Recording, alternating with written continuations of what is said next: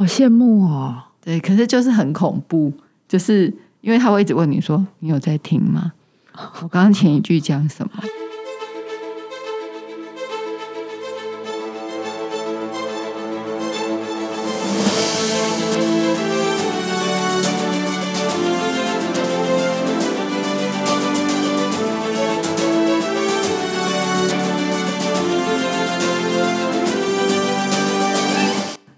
大家好，欢迎来到正的天下，我是郑来儿。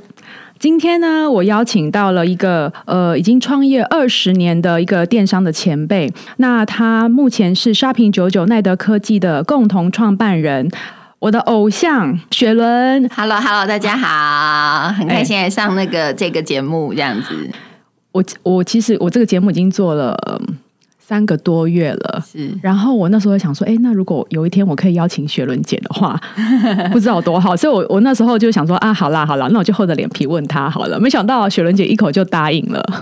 对啊，当然很好啊，很开心。我会对那个雪伦姐非常有印象，是因为除了就是因为你之前那个女子学的那个呃平台啊，是是我看了里面的内容，我真的觉得呃提供一个很很好的平台给我们就是女性的创业创业家。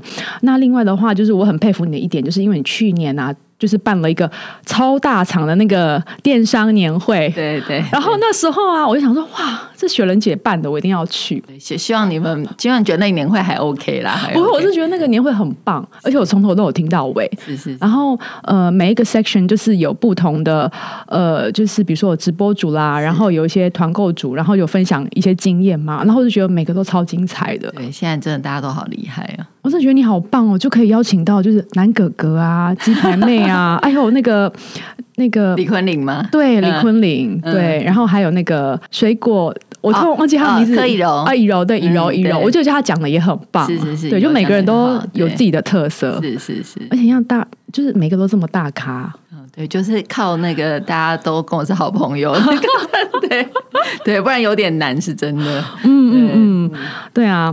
那今天我想要问你的问题好多、哦，是是是，没问题。我真的觉得你是一个奇女子哎、就是一个感觉精力有点用不完，是不是？对，因为我我后来发现原来 Shopping 九九呃十八年，可是我去呃 Google 了一下，我发现你那个创立这家公司已经二十年了。对啊，是是是是，我想哇。二十年，然后到现在还这么就是这么有活力，而且你真的就是很常在做一些很新的尝试。我每次看到你在做新尝试，我都很佩服。没办法，做电商就是逐水草而居啊，对，一直找新的东西。因为你昨天跟我讲说“逐水草而居”，我觉得这句话呃非常的棒。是，嗯，我觉得电商就是一个，就是大家都会讲说，电商其实就是在找红利嘛。就是说，举例来讲，哎，像我们小时候大家都在上雅虎期末啊，哦，对，雅虎啊，对不对？大家都在玩那个期末聊天室啊，嗯对。然后，但是现在就是没有几个人，就聊天室也没了嘛，啊，对，已经关了。对。然后也没有人特别会，哎，也现在都叫雅虎了，也没有人叫奇摩。那雅虎大家骑上去的机会也不高。嗯然后我们前阵子大家都去 Facebook 嘛，可是现在 Facebook 年轻人又说他们不喜欢了，所以他们就去了 IG。嗯，然后前阵子我们这些年纪比较大的人，我们都去那 Clubhouse，然后哦，对我有听，我有听，对对对，然后大家就比较又比较少上 Facebook，就是我觉得一直都是流量一直在在演变。像我今天早上，我个朋友跟我讲说，哦，他在虾皮一家店啊，一天做了五百万，那对五百万五，百万，他跟我说啊，我还是小咖的，我哥我认识那个做一千两百万的，那我就觉得说啊，这就是每天。嗯，因为虾皮现在也是流量红利的地方，就是说现在就是电商为什么说是逐水草而居，就是它有流量的地方，它就会有商机。嗯，那你可以掌掌握流量的人，基本上就掌握商机。对，所以我觉得做电商的人一定要有逐水草而居的能力，这样子。对，那。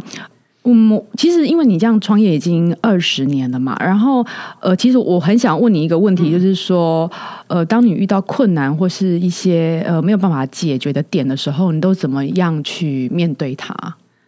嗯，其实我觉得我很蛮常碰到这个状态，就是那种人生不如意十之八九，有没有？就是十件事情可能有八九件都不太如意。那我觉得我有一个蛮好的资产在我身上，就是因为我其实我爸爸也是创业的人，哦，真的吗？对，而且我爸爸是真的做过三百六十五行，我都这样开玩笑。我我讲我爸做过的行业，你们一定都会觉得吓死。好，我爸就是他退休前最后一个行业，就是他开了一个加气站。前面呢，他做过什么？我讲一些大家不太可能做过的行业。我爸有那个有渔船，他以前有远洋渔船，他在菲律宾。因为我们去为什么在菲律宾发展也是这样。我爸以前是在什么抓珊瑚啊？抓鱼啊，这样子就是我爸，然后开过戒毒医院，这个没有人听过。戒毒医院我从来没有听过。对，他在中国开戒毒医院，对，就是他就是一个人生创业十次，大概九次失败的人。但是我爸很厉害，是他每次的成功就可以把他前面九次的失败都赚回来。哦，所以你会创业有一部分是因为爸爸？我觉得没有哎，我当初选我现在老公的时候，我就是想说他不会创业，所以我选他。然后他还没有大学，还没有研究所毕业，他就他就在竹科买了房子，买买了一个小的，就是那种几百两三百万的那种房子，然后就打算以后要当竹科工程师。然后我那时候想说啊，就找这种就对了，就是当商人的。妻儿其实很辛苦，就是我觉得那个创业的人就是重商人就是重利轻别离嘛，嗯，就是说他们为了赚钱，他们对别离比较没有感受。我妈妈跟我讲过一模一样的话，哎，对对，然后我妈是没有这样跟我讲，但我看我妈就觉得很惨啊。然后然后我爸就是每次都搞不清楚，比如说我们已经国中呃国小毕业，他就以为我还是国小生，然后我就觉得当商人的呃那个太太很可怜，对，所以我就那时候想说找一个。工程师，而且这个感觉是我们那个年代，主科其实就很好嘛，就是他们就科技新贵，对不对？进去就很好，他的同学都年薪百，那那时候不是百万，那时候就可能几百万。后来他现在有些同学都年薪好几千万这样子。我想说，哦，那我就找一个这种就也好，就没想到他现在研究所还没毕业就给我跑出来创业，我真的要昏倒了。对，所以我就觉得，我就觉得这是一个。不晓得，这是一个很奇妙的事情，就对了。对，但是反过来，就是因为我已经很习惯创业的人会碰到什么事情，因为我从小看我爸就是很习惯，所以我就相对心脏变比较大颗。嗯，对，我就觉得啊，失败就这样啊，没关系，我们就再来就好了。对，因为我我我先生也是那个工程师啦，是是，对。然后，但是我家庭跟你家庭有点不一样，我爸爸是公务员，是，然后他就是那一种稳扎稳打，所以他那时候听说我要创业，他整个吓死。嗯。对啊，然后我真的觉得创业真的是一个呃对人生非常好的修炼，是是，对，因为每天就是心情上冲下洗啊，对对对对，对啊，然后一年三百六十五天，天天心情都不一样，对对对，对啊，而且我觉得你最让我佩服的一点就是你的弹性很大，嗯。然后我看你在，其实我是你的粉丝哎，就是 我看你在那个呃，就是 Facebook 上都会分享一些你的呃生活心得啦，或者是一些人生经验，然后下面都好多人跟你互动哦，呃，而且我觉得你那个培养团妈那一段呢，我真的还蛮意外，你做的这么好。老实讲，真的是这样，因为我记得我那时候有问你说，为什么你想要呃做团购这一块嘛？然后你那时候跟我讲说，呃，第一个就是。你一开始也是做一个尝试的一个呃一个实验性质的这样的一个方式，然后你也说你想要把你喜欢的好东西推荐给身边的朋友。对，我觉得做团购是一样，因为我觉得现在的就是大家很斜杠人生是一个流行嘛。那我们我们就讲，就是说，如果我们看国外的例子来讲，就是美国其实已经很清楚，就是美国的微网红，微网红就是粉丝数小于。一万人，嗯，然后一千人以上的微网红，那他们其实对于那个电子商务的促进率是很高的，可能比大的网红多好几倍。只是说他们的破比较小，对，就是他们可能能影响的一群就人比较少，但他们对旁边人是有影响力的。那我那时候看到这些报告的时候，我就想说，哦，那表示这整件事情要往，因为每个人他开始想要第二、第三、第四个收入。然后呢，大家又都有一点影响力，所以呢，我认为我那时候就想说团，然后我看中国微商又非常的普遍，所以我就想说啊，那接下来一定是团购的天下。然后我是大概一年多，快两年前开始做我现在这个社团。那我那时候就我一做，我就感觉哇，这个事情跟我想的可能真的蛮像的，因为我。我的我记得我的第一团就卖了那个卖卖那个鱿鱼片就卖了几千包，嗯，而且没有下任何的广告。告。排什么的嘛，对不对？海考课，对对对。然后我那时候觉得，天哪，怎么会这样？就觉得很扯，很很夸张。对。然后第二个吃惊的事情是我卖那个电动按摩枪，就筋膜枪。哦对，然后那一台那时候我好像卖六九九九，就是还蛮贵。可是那个时候外面都卖一万多块，那所以团购价真的有便宜。就没想到我在两个小时之内卖了四十台。哦，那你真的很厉害耶！嗯，我那时候就觉得说这这件事情就是很夸张。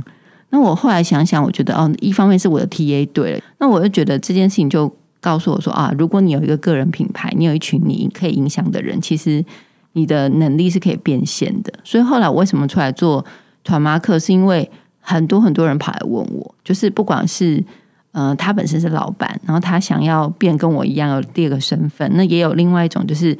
很多那种妈妈有没有？就是她想要创业，可是她不知道该怎么创业。那她怕她没钱，她就去做个品牌，她没有那么多钱可以去烧。那我就跟她说：“那你其实可以从帮别人卖东西开始，这个是个最简单的方法。”嗯，所以呢，就开始常常会有很多人半夜私讯我，然后我有一天就觉得说，这实在是，嗯，这实在是一个就是需要效率化解决的问题，所以我就决定说，好吧，那我来上个课。那嗯，我想问一下雪人姐，嗯就是说你怎么样去发现这些就是所谓的红利，然后要比别人更早发现？嗯，因为我觉得可能是因为我们真的在这个行业有一点久，对，所以呢，我们就很就是其实好像简单讲，就看过一些历史嘛，你就会开始看说，哎，人往哪里走？那人们谈论的事情是什么？对，然后从这种小小蛛丝马迹里面，你就去，然后我觉得还有一个指标就是，你可以看，如果说我们现在讲，其实现在就是两个趋势，一个就是所谓的伪网红，他们他们或是他们变团妈，变成帮带货主。那其实第二个趋势也是也是在两三年前美国就非常红的，就是网红创业。就他本身是一个大的艺人或大的网红，然后他出来做一个品牌，然后他非常非常的赚钱。那比如说台湾近期，比如说理科太太，你看群众募资一下就五千万，对，对，或者是说我去年分享鸡排妹，可能她啊她卖两个不到两个月的那个飞机杯就卖了三千多万，那其实台湾的总代理在台湾卖一年的飞机杯也才卖六千万而已，嗯，对，所以这些东西都证明了说，哎，其实趋势就是这样在走。那呃，我想再呃问一下雪伦姐，因为刚刚是在讲，就是说怎么样去追逐那个红利嘛。那像我们已经创业的，会遇常常会遇到一些呃，比如说突发的状况，或是可能会遇到一些好，可能就是低潮之类的。是那我想问一下，就是说，呃，因为我因为我们创业也是慢慢在摸索嘛，很常会踩雷。那呃，有没有什么是有没有什么是重要的领悟或是学习，让你觉得说，哎，真的可以早点知道，然后你这边可以跟大家分享一下的？嗯，好，我我前两天刚好那个经济日报，我要写一个数位转型的文章，然后呢，其实我我那个那个文章我就写了三个重点啊。我觉得第一个重点就是要快速试错，就是刚刚讲，就是说，因为嗯、举例来讲，就是说很多很多事情，就是我们因为真的不知道，所以其实应该的做法是我怎么最快的速度，用最小的成本去测。嗯，对。然后呢，举例来讲，我们想要知道开团成不成功，那我就真的去找团妈妈，一次找个二十个，然后或是十个，那我就就可以稍微知道说这件事情到底我的产品合不合适。可能你如果是在家一直在琢磨说找团妈会不会成功，这件事情就其实就不会成功。嗯对，所以我觉得，我觉得要有要有一个很勇于去做一些新的事情的一个勇气，但是呢，又把它范围缩小。嗯就是说不要想说哦，我一次要攻顶啊。举例来讲，哎我可能是第一次找团妈的人，哦我要找柯以柔。哎，对柯以柔来讲，第一个你要他是包底加抽成，你一定要或付一个底的钱，而且可能找他的厂商可能是成千上万个，其实你要成功的机会很少。对哎，可是如果你认识一个小网红，那他也刚开始，你跟他说，哎，那我们来试试看，可能容易度很高。嗯，那 maybe 他也很喜欢你的东西，其实你就可以从这样开始。所以我觉得，我觉得有一些事情就是我们不要好高骛远。那我们，但是我们从小的地方去测，那就算好失败了，失败了之后，其实你的风险你也可以控制。嗯就是你不会，你不会，你没事嘛？就是说，哦，你可能就损失了产品钱，嗯，对，或者是说顶多就是损失一些时间，但是你其实没有想象中呃损失这么多。所以我觉得这个东西是在给小范围里面去去做实验实验，真是蛮好的。那我觉得第二个事情是，我觉得真的是蛮要广结 广结善缘的，就是说，我觉得像我知道很多新的事情，其实都不是我自己知道。其实都是很多我周边的人会告诉我，有好朋友很重要。对对，那我觉得，我觉得那这好的关系，其实有那个有有一本书叫《八十二十法则》嘛，就是其实大家应该都知道。那那个作者其实后来要写一个有一本书叫《Super 那个 Connection》，就是超级关系。他在讲的是说，他说哦，其实呃，一个人啊，他其实人生中大部分重要对他有影响的是弱连接。不是强连接，强连接就是指说，比如说，呃，你跟你妈就强连接，因为你们非常非常的紧密。那弱连接可能就是，比如说你的，你去参加一个商会认识的一个人，或者是你在一个商务旅行里面认识的一个一个一个 partner 之类的，他就是对你来讲就是领域比较跨比较大，不是同温层的人。那我觉得我就是蛮多这种跨温层的朋友，嗯，就是我不会说，哎，我认所有朋友都电商圈的。其实我比如说我有医生的朋友，我有律师的朋友，然后我可能有做制造业的朋友，有养鱼养虾的朋友，连养鱼养虾都有。对对，就是各种，就是我的朋友其实很多元，所以我就会从他们身上有很多学习。对，那我觉得这件事情也可以避免说，因为你只看你眼前这件事情，所以你就会被限制住。那我说我都会去问我，比如说像我昨天晚上就跟我一个朋友吃饭，那他就是。养鱼养虾的朋友，然后他就跟我讲他的团购怎么卖，说我真的是下巴掉下来。他跟我说他一次是卖四十吨的水果四十吨，对，四十吨卖到台湾吗？还是卖出国？他卖台湾跟出国都有。然后他就跟我解释他怎么卖，然后我就觉得说哇，原来这个团购才厉害。他不是做电商，他我对电商完全一票不一窍不通。可是他懂得，他认识几个那个就是超级那个，就是会做这种。怎么样？就会做呃贩售的这种人，其实他就可能认识个十个，就可以卖四十吨，对，超厉害。对，所以我就觉得说啊，这些事情就是你就会学到很多东西，你就不会被自己限制住。像我觉得，我从他身上学到最重要的事情，就是说我们在找流量的时候，做最重要的重点，他我们要一直问自己说：那我的产品准备好了吗？嗯，对。如果说我今天是卖东西，如果你的产品不好，有那么多流量，真的有用吗？嗯，对，所以这件事情就是，嗯，这件事情是他一直在跟我谈的。他就跟我讲说，哦，他的虾有多么好吃，多么无毒，多么多么多产销履历。那我就觉得说，哇，对，那这样子的话，好像台湾人的虾没有人比得过他。嗯，所以我就会觉得说，我很想吃他家的虾，就那种感觉。我就觉得，哎，我就学到这个东西。那因为电商人有时候比较，我们有流量迷失啊，我们所有事情都在找流量，可是我们忘有时候会忘记说啊，我的产品其实才是。嗯，才是最重要的。如果我产品不好，很像是那个我没有那个一百分的一，然后我后面很多零都没有什么用。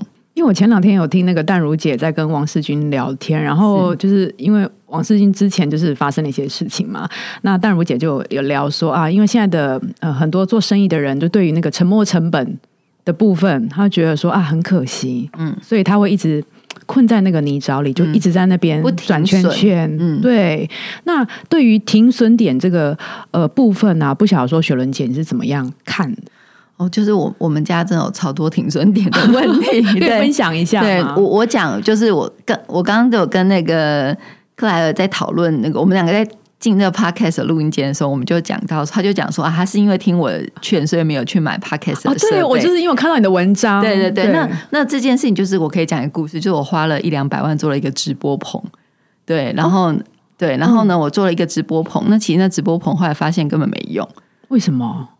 嗯，我觉得就是因为我们那时候想的太美好，就是说，但是我后来回很认真的回想，第一件事情就是说我们。我们团队基本上大部分的人对直播其实没有真的很深的认识，然后我们就是有点土法炼钢下去做。那我们是土法炼钢下去做，碰到问题的时候，我们才开始找顾问、找老师。嗯，那可是已经来不及，因为那个顾问跟老师说啊，你这个器材根本都不能用。然后我就听他讲说说，天哪，我已经花了一两百万做了一个直播棚了，然后各种灯、各种设备，就他跟我说不行不行，因为你这个东西，第一个你太正式了，在。荧幕前看直播的消费者不喜欢这么这么正式的东西，他就跟我讲说：“你看，为什么某某直播，某某的粉丝明明比南哥哥多这么多，为什么某某的直播都没什么人看？可是南哥哥直播都有几千几万人在看他讲话很好笑啊。直播主是重点，对，但是呢，刚刚这些东西也都是重点，所以我们就完全抓错重点。嗯，那所以你知道我们那个办公室花一两百万嘛，然后每个月还花在十万块的租金，所以我们就这样就在那个专案贷就赔了三百三五百万。嗯，对，那可是我们后来就我们是去年疫情。疫情前就一二月的时候，我们就决定说好，那我们就直接切掉。那很多人就跟我们说很可惜啊，搞不好你应该呃把办公室改一改，然后租给别人啊，让其他人来用啊，或什么，就是有很多给我们很多建议。可是我们那时候觉得说，其实第一个，就对我来讲管理成本实在太高了，对。然后呢，再就是说我还要想新商模，可这新商模跟我原来的商业结构差太远，对。那我我要我要再另辟战场嘛，对我来讲是很复杂的。甚至于就是我后来发现直播组最重要。那我有个，然后我我甚至后面我就把直播部门给结束掉。所以我后来发现说，哇，这个直播就完全绑在人身上。所以我其实比较好的模型是我跟很多直播主合作，而不是我变成一个直播主。嗯，对。那我就认清了这个事物的本质之后，我们就算那个专案这样亏亏，就起码亏个三五百万。但我们就想说，不可以再烧下去，我们就。我们认知了之后，我们大概就很认真的踹了一年之后，我们就决定把它关掉。所以就中间 经过一年的思考，那我们有很试各种模型，对，然后我们找很多的人合作，然后我们发现说，我们真的在我们的场子用我们的设备就是不好。那我去直播组的场子，然后就是好，或者是我把直播组带我的棚播。发现就是不好，对。哦，还有这样的，对，我们就真的好妙，对，我们就做各种的测，后来发现说就是这个问题，嗯，对，所以很清楚，然后就就觉得说我们要跟直播组合作，我们有没有捧一点都不重要，嗯，对，真的隔行如隔山呢。对。我现在听你讲，就觉得还蛮惊讶的，对，因为我曾经也去 fed 一一一个直播组，我就觉得哦，他简直是用生命在卖东西。然后，因为直播主真的很吃个人魅力，是是。然后他会呃，就是老实讲，等于就是真的就是卖粉丝财。对啊，是啊，没错。而且他们有一些人真的是呃比较顾及自己的声誉的话，他一定会先试用商品。对对，他不是单纯只是想要赚钱，这种人他才呃做的久，做的久。对对。真的对啊，所以其实就是都会有核心精神嘛。呃，我也想要问一下，就是说，呃，帮助你成功的那个最重要的能力，你自己觉得是什么？我自己觉得是什么？我觉得，嗯，可能是一种没有设限吧。对，就对很多事情都没有设限。对，然后也没有，嗯，我觉得我跟我老公就是都没有觉得我们两个自己很厉害。就是我觉得这件事情其实后来想想也蛮重要的，因为当你觉得自己很厉害的时候，其实你就满了，你满了你就道不尽兴的东西。可是我们做的是一个每天都求新求变的行业，如果你找一道不尽兴的东西，其实这个公司就差不多了。嗯，对。那你因为你有你说你有很多呃新的想法嘛？那你呃有没有就是你比如说你你常常会讲一些新的想法，然后你很。会不会就是跟你会有？哎，应该说会不会有人跟你持相反意见？哦，很多哈，真的。那你会怎么样去处理，或是会做什么样的反应？嗯，我觉得就是因为我在我们公司的定位就本来就比较做创新的事嘛，所以我我其实就有心里面一个准备，就是我们公司大部分人都不会赞成我做的事情。但是我就我觉得就是我们有个默契，就是说只要第一个我们不要花太多钱，然后呢。嗯，在一个小范围尝试，其实它是会让我做一些专案的尝试。我觉得重点就是我们要想办法快速的做出成绩来嘛。那如果真的觉得这件事情不行，没关系，那我们就再换下一个。嗯，对，因为毕竟电商行业就是很需要这种精神。嗯，对。那都不会有就是公司同事或是员工说啊，你现在要做的跟我当初面试面试不一样啊？为什么？我们公司有一组。我的我的有一个小队的人，我那个小队的人啊，机动小队吗？对，机动小队 就是没有设限，他们超酷的，他们就是今天可以当客服，明天可以上去直播，后天可以拍影片，然后也可以出货，怎么这么棒啊？因为他们 day one 就知道这个部门就长这样。哦，对，就是我的雪轮团的小帮手，他们就做所有的事情，嗯，对，然后他们就会每个人都会补位。所以每个要来这个 team 的人都会被耳提面命说，我们这个 team 就是什么都要做。你不要觉得你今天做客服，你可能明天要跟厂商讲话哦，你可能后天要去拍影片哦。你都能接受，你才能来。所以大家都已经知道这个状况了，对对，然后才进来，对对对对对，好棒哦！对，就是讲清楚、说明白。其实我觉得年轻人现在这样是可以的，对。但就是你不要，但是你当然你不能骗他啦。我说哦没有，你来这边就做客服，你什么都不用做。对，嗯。然后来就跟他说你要拍影片，他就就生气。对，因为我曾经有朋友遇到这种问题，嗯，对啊。然后他就有在跟我发牢骚，嗯，对啊。当然，我觉得那个第一个就是像我这个小组的第一个员工，其实他的个性就跟我比较像，就他比较不这么结构化。我老公每次说：“哦，你们那个部门的报表真的很恐怖。”我就跟他说：“对不起啦，你也知道我们都逻辑比较不好这样子。”他说：“好了，好，我知道你们比较发散，然后但是你们就是比较创新能力。好，我忍耐，我找别人来帮你们。对，就是我们，我觉得也是因为我们有一个互相的知道对方的位置。”就像我就觉得，我老公都说他是创新杀手，他每次想的 case 都不会成功，真的？对，就是他开玩笑，就是他就说我喜欢这个商品，我们就说不会买。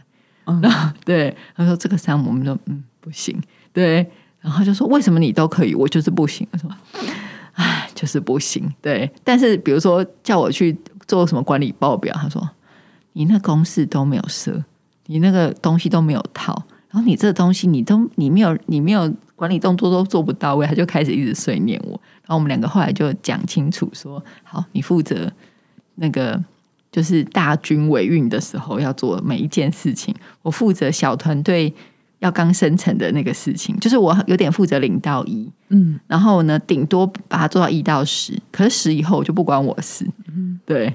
那你们你们当初就是一开始创业的时候不会吵架吗？一直到后来现在这样子就是分工的话，你中间这样磨合多久时间呢？嗯，我觉得我们两个幸运的事情，是因为我们我们其实是交往四年之后开始创业，对，所以我们一交往交往，其实前面还算是有点感情基础，就是说 两个人就也蛮知道对方，就是我老公是理工人嘛，就理工，然后我就是我还念社工，超浪漫的。我觉得我们一开始的时候就蛮明白，就是那个这个人其实跟我是很不一样的。我觉得是在这样的一个呃互相学习跟。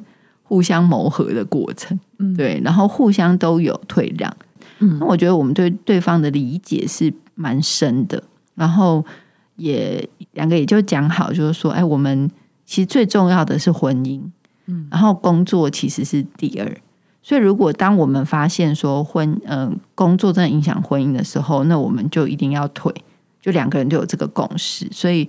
所以后来就是，我觉得在这共识下，然后又有信仰。其实我觉得我们就是每天都在想办法重新学习。对，因为我觉得，嗯，刚听你讲，觉得哇，你们真的是从学生时代开始交往嘛，然后呃有比较呃深的认识，然后又有共同的信仰，然后又每天又一起上班，是就觉得呃，应该你这样讲，很多身边的人应该会很羡慕你们。嗯，就是你知道要忍耐。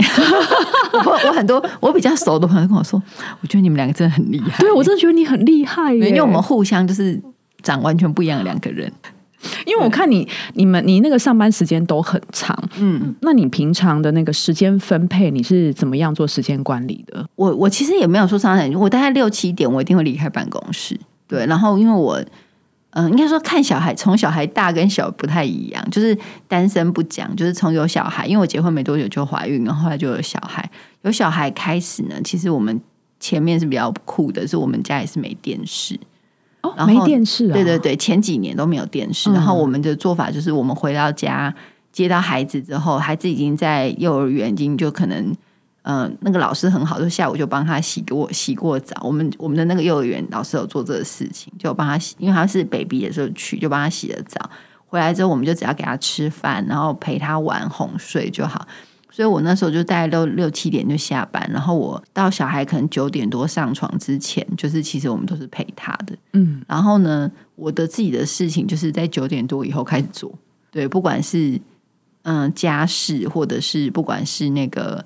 嗯，就是工作的事情都是后面开始做，就是所以其实我觉得我牺牲掉，就是我其实不太追剧的，我到现在也都是，那我不太追剧，我然后我可能就是我真的娱乐就是我会看书，但是我看书就是看一个章节一个章节，就是会看蛮多书，但是就是把它当成一种书压的模式，然后去比较片段的，然后嗯，然后孩子像我孩子现在比较大了，那但他们状态就是他们其实还是很需要人家陪他们，因为他们青少年，所以我每天我下班回家，我女儿都要跟我讲一到两个小时的话，哦，真的啊，真的都聊学校的事情吗，对，各式各样，好羡慕哦。对，可是就是很恐怖，就是因为他会一直问你说你有在听吗？我刚刚前一句讲什么？真的吗？为什么？你都做什么事情？不是因为有时候讲太久就有点迷流了，我 就快睡着。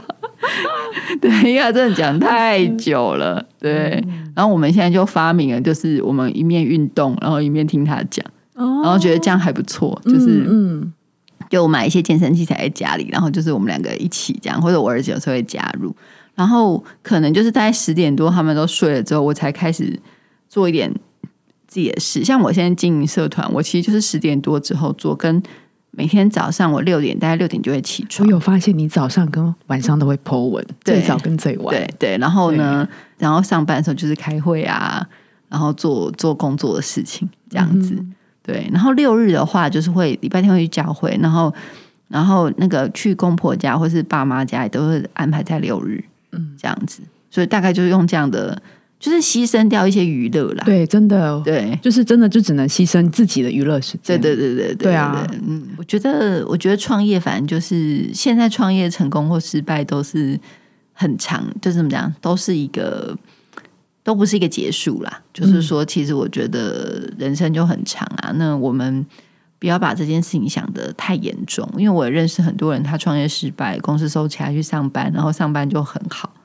对，那也有认识，然后他后来过来又出来创业，然后或者是说他创业嗯很成功，可是因为他或者是，但他在他只有创业成功，其他事情都做得很糟。对，所以我觉得其实其实有时候都就是不要去太羡慕别人的生活，就是因为他的生活可能就是他有很多的牺牲。而来，所以还是想清楚，说你到底是要什么，然后从你自己要的东西里面再去再去设定你可以做到目标，而不要就是我们心里想我们要郭台铭的的的规模，可是我们不愿意过郭台铭的生活。对，因为我每次我为什么会讲郭台铭？就我小舅每次都跟我讲一个故事，就是郭台铭刚出来的时候，因为那时候我小舅他也认识刚出来的郭台铭，他说。郭台铭那时候就是跟他们做生意的时候，他非常非常的低调，然后人就不像现在自己比较霸气，那时候很低调。然后再就是他真的很勤劳，然后他说勤劳到什么程度？他说他一早上去公司，他就带两个饭团还三个饭团，然后一整天就吃那个。然后呢，跟他开会的时候，他就是吃着他的饭团，然后呢，对事情就是非常亲力亲为。那我小舅在跟我们讲一声说，我们要看说，我们不能只看这个人，他现在很风光，可是没有想到他过去这几十年是过这样的生活。他就问我们说，那你要这种生活？嗯，对，你你已经把我要问你的最后一题的那个答案讲了，因为我本来想问说，你对成功的定义是什么？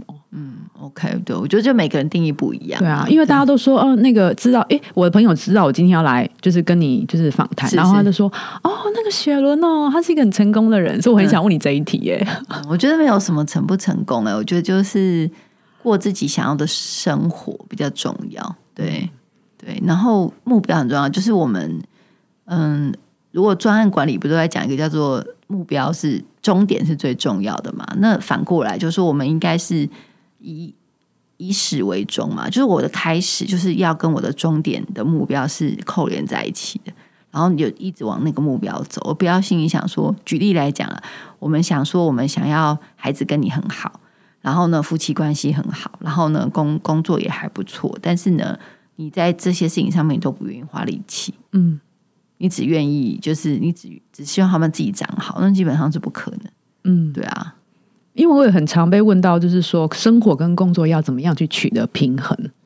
我觉得没有平衡呢。对，我的答案也是跟你一样，没有平衡。我觉得只有牺牲这件事情。对啊，对，就是你，或者说他们觉得牺牲太重，就是取舍嘛。嗯。而且我今天出门前，我的朋友才传一个讯息给我，就是说，呃，就是呃，人人啊，就是呃，在呃临终前最后悔的。最后悔的五件事情，我觉得我我到了现在这个四十多岁这个年纪啊，很常被身边的朋友呃，就是触及到就死亡这件事情嘛，所以呃，我也觉得说人生是应该要活得有意义，但每一个人有意义的定义不一样。嗯，对，因为我我曾经有看过你的报道，就是说你是一个很喜欢分享，然后希望可以借由分享回馈社会的。你你有你有这个念头吗？对啊，所以我真的就是呃，就蛮佩服你的这样子。我觉得，我觉得就可能就是因为我觉得我还蛮幸运的吧。我觉得我很多一路上走来，其实真的很多人就是很爱我，很帮助我这样子。所以我觉得，我觉得如果说就是你知道我，我一个长辈跟我讲说，这个世界上真的不缺有钱人，也不缺那些就是很厉害的企业家，可是很缺那种就是很想要。嗯，怎么讲？很想要改变，就是说跟着社会，就是改为社会做一些事情的人，缺这样的人。他说，所以如果你只是想当一个很有钱的人，基本上，嗯、方法很多，对你不需要这么辛苦。嗯嗯，真的，我觉得你这句话也提醒了我、哎，嗯，为什么？哎、真的觉得创业很辛苦，所以我很常问自己说，为什么我要创业？对啊，你其实买股票可能比创业买房地产可能会比你创业好。真的，对啊真的，是是？那个台积电涨成这样，对呀、两百块变六百块，多好啊，对不对？啊。对，我我我我老公之前有买过那个零股嘛，嗯。然后零股是七十五块买的，我都舍不得卖，因为我想要把它拿来提醒我自己，嗯，对，就是坚持，就是一定要坚持到最后，就是呃。我觉得，呃，怎么讲？有一句话叫做说，呃，站在戏棚下久了，那个舞台就是你的。嗯对我觉得那个台积电的股票啊，就是那个其实没有多少钱，但是我每次呃看到台积电的新闻的时候，我都会想到这件事情。嗯对，所以这个也算是支持我，就是一直做我觉得认为对的事情的一个一个提醒我的很重要的方式之一啦。嗯，懂懂懂，对啊，我觉得是哎、就是因为我爸以前常跟我讲，他就说，他说你你现在觉得很辛苦很困难，有可能就是然后你就放弃了，有可能你不知道你离成功有多近，可能就差那一步。他说那你就放弃了吗？然后他就一直问我，然后我就说。就是就是说，我们还是要学会人生，要学会停损。然后我就在跟他讲，对，然后他就跟我说，对，他说也是，但是你你要想一想，有没有有没有什么事情是你不想要停损的？你就是很想要做下去。对，他说这件事情也很重要。你爸说话怎么这么有智慧啊？就是他就跟你说，他做过三百六十六行嘛。对，其实我那时候真的，一开始看到你的时候，其实我真的蛮紧张的。第一次在你们办公室开会的时候，不要紧张，什么要紧张的？对啊，因为大家对那个女企业家、女老板都会，你知道有一个幻想，哦，幻想没有啊，对我应该我就是个普通人啊，没有什么好幻想的。对我们是一个有毅力的普通人啊。那你怎么可以坚持这么久？就是这二十年来，我觉得就是常常都想放弃，但是，嗯，就是上帝都会在不同奇怪的时候给你一些鼓励，然后让你觉得可以继续走下去。我觉得你今天来上我的节目，真的就是有抚慰到我跟听众的心灵，这个也是社福的一种啊。对啊，希望对大家有点小小的帮助，一定有帮助，一定有嗯帮助。子。是，嗯，那我们今天节目到这边，时间也差不多了，非常谢谢就是雪伦姐到我们的现场来。那如果想要了解更多有关雪伦姐的资讯的话，我会放在我们那个节目的下方。好，那我们就跟大家说拜拜喽，好，拜拜，拜。拜。